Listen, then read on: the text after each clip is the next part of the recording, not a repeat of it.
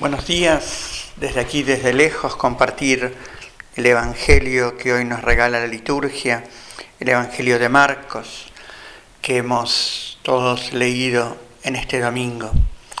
Evangelio de Marcos, que como sabemos el primero de los cuatro evangelistas, el primer evangelio escrito, que nos trae en este texto lo que se llama en los sinópticos los evangelios de misión el envío misionero, el primer envío misionero que Jesús hace a sus discípulos.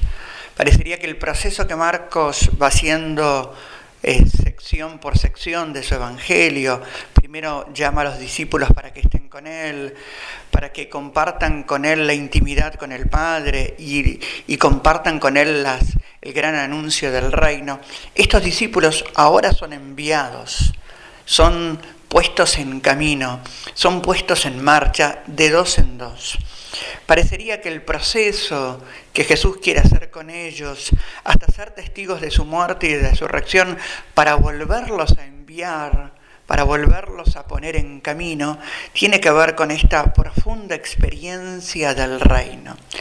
Envía a los discípulos para que sanen, envía a los discípulos para que anuncien al reino, envía a los discípulos para expulsar demonios.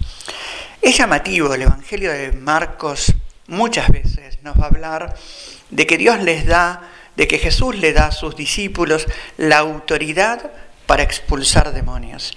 Dos pequeños eh, términos que me gustaría profundizar porque nosotros los leemos en otra clave.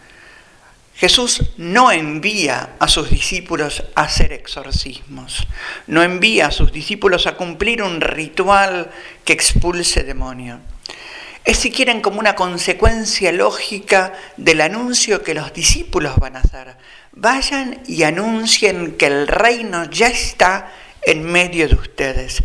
Y por eso expulsen todo lo que es el antirreino, simbolizado ejemplificado, eh, puesto si quieren en, personificado en, en, la figura del demonio. Vayan y expulsen el demonio, saquen del vínculo humano, saquen del corazón del hombre, saquen de las relaciones humanas, saquen de la relación social y saquen de todo lo que signifique eh, el proceso religioso, saquen los expulsen a los demonios.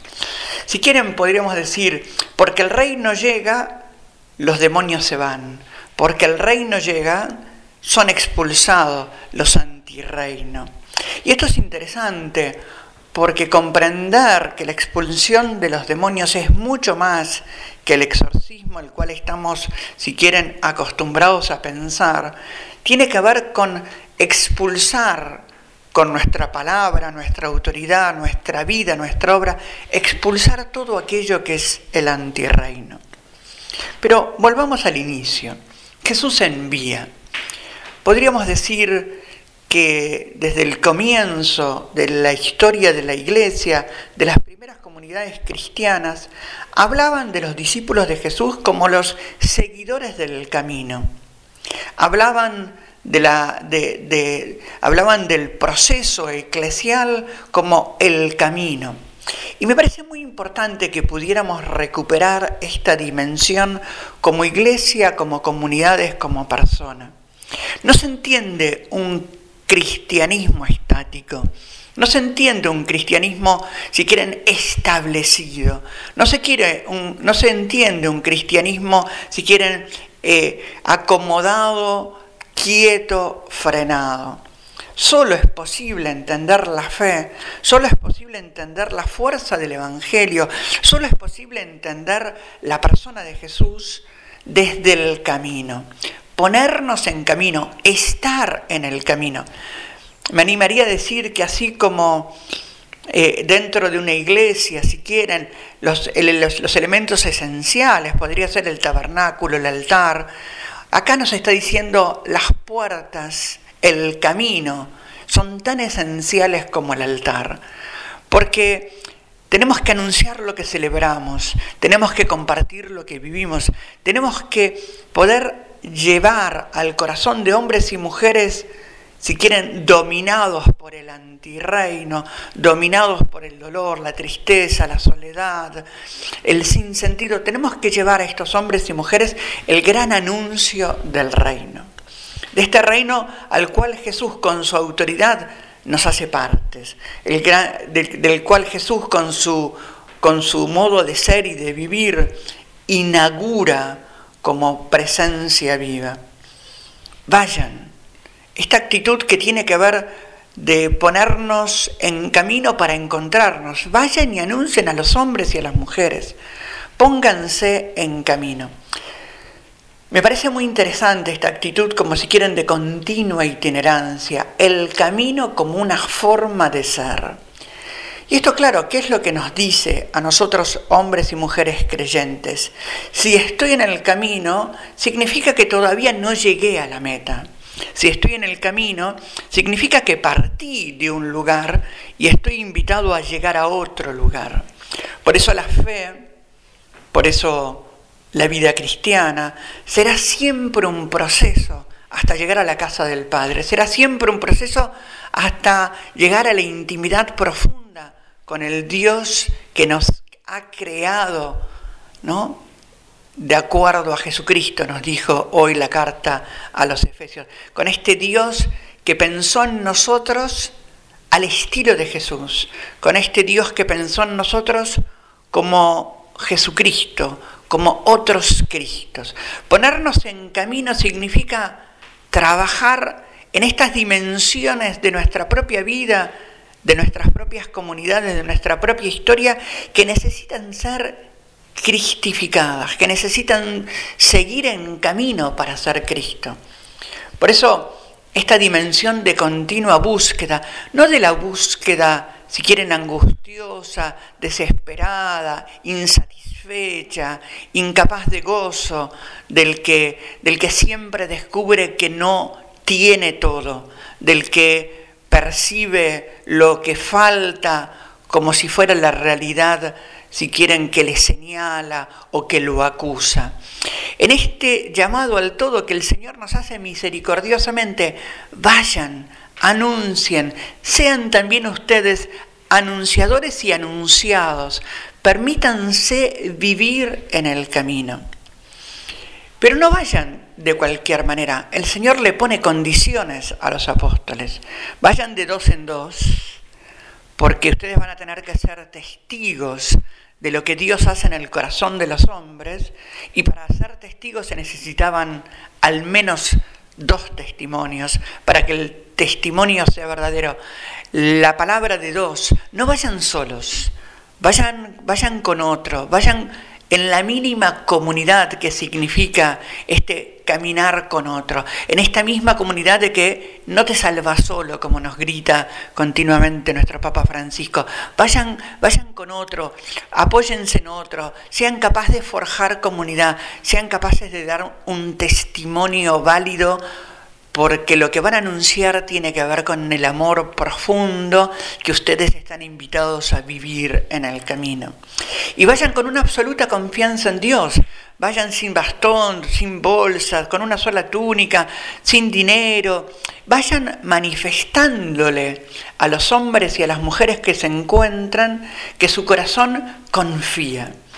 Que el Dios al cual ustedes anuncian es un Dios que los acompaña, no que les evita el rechazo y todo lo que esto conlleva de ser rechazados, de ser expulsados de una ciudad o de una casa, de la posibilidad, si quieren, del dolor y del peligro, de, la, posibilidad de lo que significan esto, el ser rechazados. Es un Dios que acompaña aún en tu percepción y tu sentimiento del rechazo, porque es un Dios que acompaña siempre. Mostrale a los hombres y mujeres a los que les anuncias tu profunda confianza y por eso el signo de no llevar nada.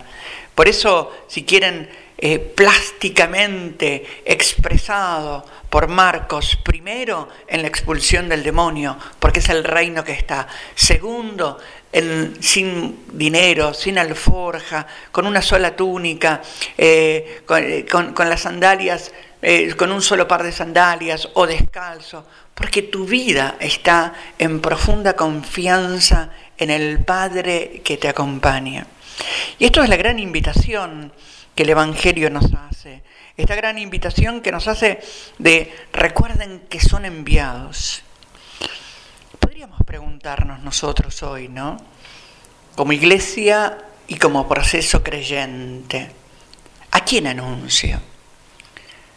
¿Qué es lo que anuncio?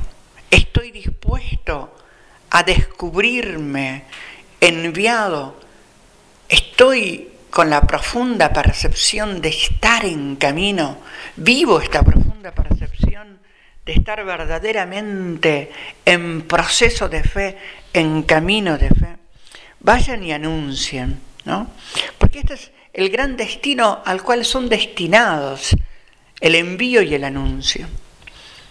En un tiempo donde parecería que deberíamos, que, que, tantos hombres y mujeres silencian su fe por miedo, porque parecería como que como todo es válido, nada es válido, como todo es lo mismo, nada es lo mismo, porque no podemos anunciar esta buena noticia, esta experiencia salvadora que expulsó de nosotros estos espacios de antirreino, parecería que no podemos anunciar, o parecería que el anuncio nuestro tiene que ver más con nosotros que con el absolutamente otro, que significa el Dios que nos convoca y que nos envía. Anunciar a un Dios que nos piensa desde la eternidad, nos crea desde la eternidad, nos invita desde la eternidad a ser parte de su intimidad, sabiendo que Él nos recoge como hijos, nos asume como hijos, somos hijos en el Hijo.